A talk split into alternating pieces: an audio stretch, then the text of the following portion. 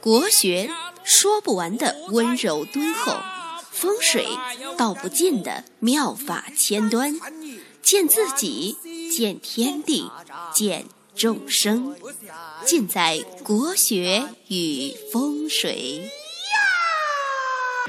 各位听众，大家好，我是罗云广志。今天呢，继续给大家聊一聊起名。这个起的名字越多啊，越是感慨。呃起名啊，需要考虑的因素众多，就是汉字的这个音啊、形啊、意啊，都要去考虑。所以说，你要取出一个不错的名字啊，常常让人感觉到就是在从事一个设计师的工作，可以说是这个匠心独运、苦心孤诣啊。古人有一句诗说：“银安一个字，拈断烁径虚。”哎，就是说，古人在作诗啊、填词的时候啊，为了为了就是把一个字用的比较恰当，哎，把自己的胡须啊，这个这个都碾断了好几根。哎，虽然我没有胡子啊，但是碾断几根头发也不为过。所以说，这个起名啊。很多人觉得我我起一个名字最低的话是三百八嘛，很多人觉得有点贵，它外面五十啊、一百都都有。其实这个这个价值是不一样的啊。我们老百姓常说这个一分价钱一分货嘛，对吧？就是名字付出的心血是不一样的。大家大家可能对这个行业不太了解，嗯，如果。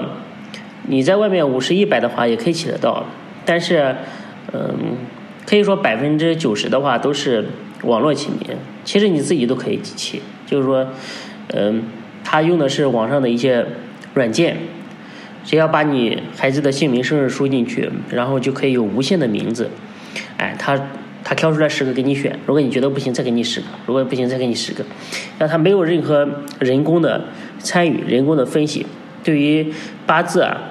呃，用神啊，包括他这个对整个命局的一个补益啊，呃，这些完全就是就是顾不上，哎，就是说，反正也很方便嘛，你给他一百块钱，他十秒钟给你起出来，呃，就是你可能不知道这个这个内幕啊，你觉得还是蛮值的，嗯，其实很多很多事情的话，不说不知道，一说吓一跳。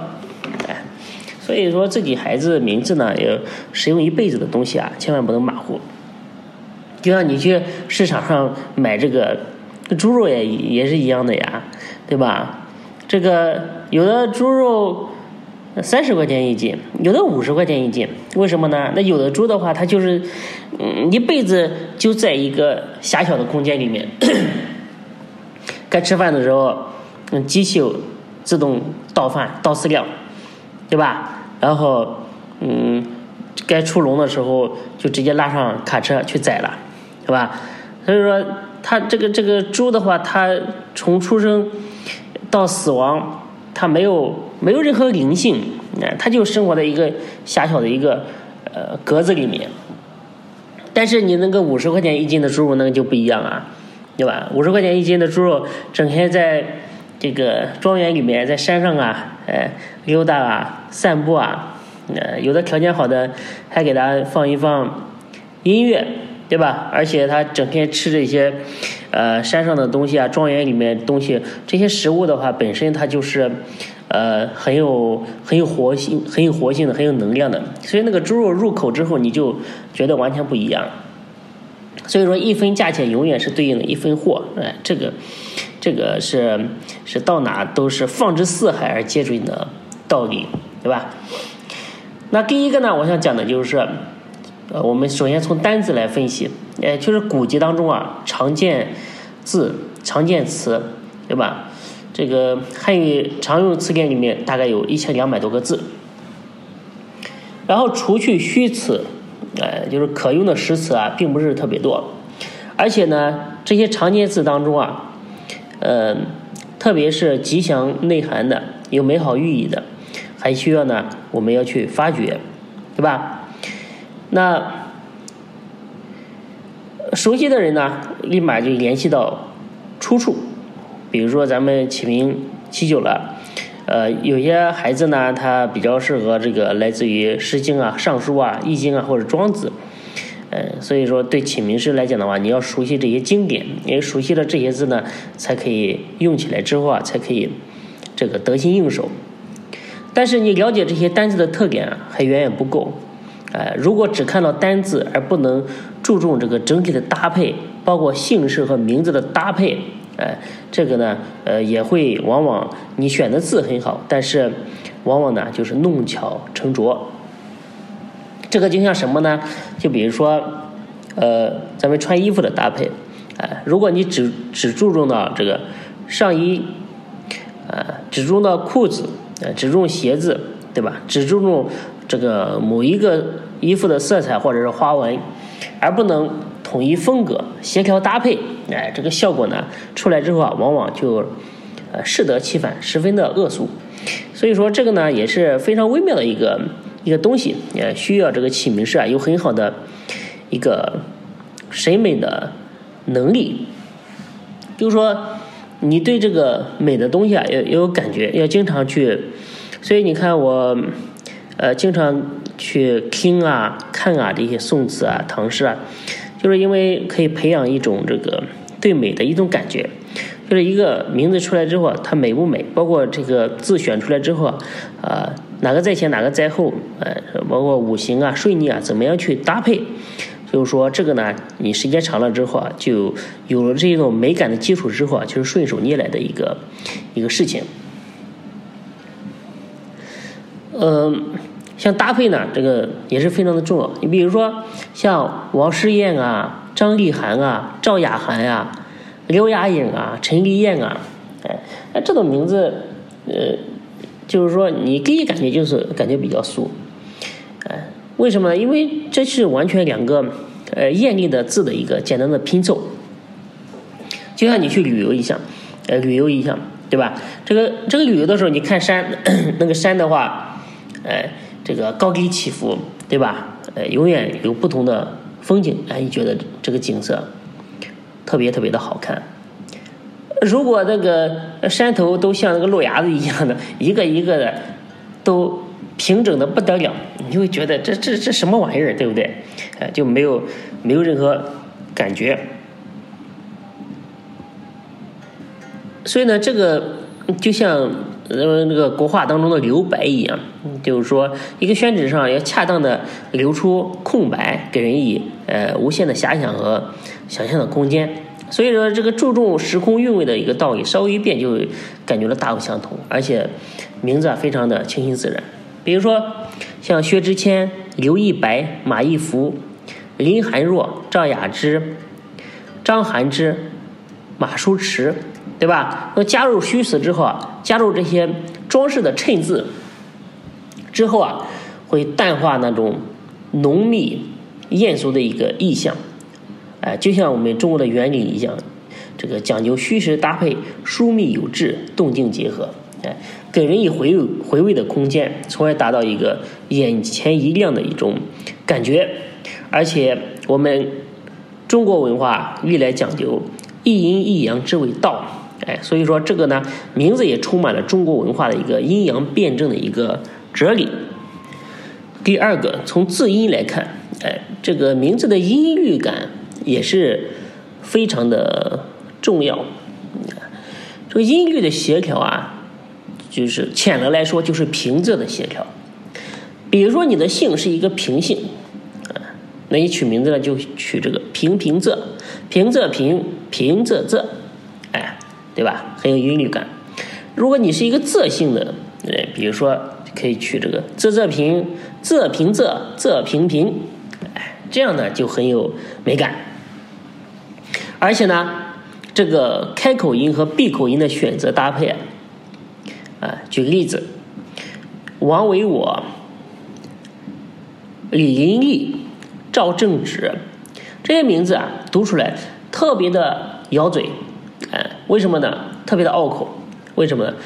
就是因为他没有考虑到这个音律的一个协调，犯了双声，啊，就是开口闭口音。这个生搬硬套，死捏在一起，所以读起来就非常的不顺。但是如果你注重这个音律的协调，开口闭口音的搭配，就会带来完全一种新的体验。比如说赵青阁、林海音，是不是这个平仄、这个音律读起来就非常的顺口，而且，哎，这个高低起伏、跌宕起伏，哎，读起来很好听。那第三个呢，就是名字内涵方面的考虑。哎，好名字啊，不一定要引经据典。不一定要每个都要化用什么古诗词，现在的家长啊都有点，呃，这个迷信，就是说我们孩子的名字一定要出有出处，出自于《易经》啊什么东西，啊，这个一方面呢，这个呢就是它要组合的非常巧妙，哎，而且呢要化用一些呃比较常用的一些古诗词，这个呢大家才有感觉。不然的话，你化用出来之后，别人都不知道，你还要去解释，那个就就不自然，对吧？文章佳句都是妙手偶得之，啊，所以很多时候贵在化意，就是取名字的呃非常好的一个呃寓意、含义、意境，而且并不是说一定要用哪个字，一定要化用哪个句子，对吧？呃，尤其忌讳这个生生搬硬套，毫无关系的啊，进行简单的一个拼凑，对吧？所以说，而且特别是像王啊、赵啊这些大众的姓氏啊，需要我们去呃更加多的思考，去另辟蹊径，切记这重名啊、跟风啊、啊随大流啊，对吧？你比如现在很多这些名字啊，都是都是随大流，什么？导致一个班里面，呃，老师点名点到一个站起来俩孩子，为什么呀？就是因为随大流，所以我们这个起名啊，在设计当中啊，肯定要非常的注重这个问题。这个软件起名，它就避免不了这个随大流的问题，它永远会随大流。为什么呢？因为软件起名它是有一个算法的，就是说，你越是选这个名字，越多人选这个名字，软件就认为。哇，这个名字特特别受欢迎，就它为了提高它这个浏览量，为了提高它这个呃这个软件的使用度嘛，它会一直把好用的，嗯，就是选择性特别多的这些名字放在前面，呃，导致了呃这个越被选的多，越越在前面，所以最后呢，就导致这个起名啊，这个随大流啊，呃，重名的现象比较严重。所以这个呢，我觉得家长的话也也是一定要要注意的。而且呢，咱们起名的话，就是根据孩子的命格啊、食神啊，根据他的他的这个未来发展的一个方向吧，来给大家命名。比如说，有的孩子适合做政治家，那他的名字啊就要成熟稳健；有的呢适合做生意人，对吧？又要有足够的亲和力，哎，有的性格比较外向活泼呢，起名呢就稍微活泼跳一点，有名有的呢性格呃稳重啊大方啊，就是性性就是起名的时候啊，就稍微稍微内敛一点，哎，所以说咱们起名师呢都是根据这些，哎，一步一步一层一层去考虑的。那很多家长呢不管这么多，因为。因为孩子他不能说话嘛，他也他是婴儿嘛，他也不能表露出自己的喜好嘛。就是他最终叫什么是由家长来决定的嘛。所以说，所以说这个时候家长家长的品味也参差不齐嘛。有的，嗯，就是他会根据自己的喜好，根据自己的偏好，根据自己的品味来决定孩子叫什么。所以导致我们这个不管你什么匠心了。不过，也不管我们起名是，都把一律把我们当成泥瓦匠，泥瓦匠来对待。就是我们名字起的很好，但是，但是，但是他选来选去啊不行，然后再给我们起一波。其实第一波起的最好，第一波的话，呃，请请名师的话，他的想法各方面能够呃真正的去契合。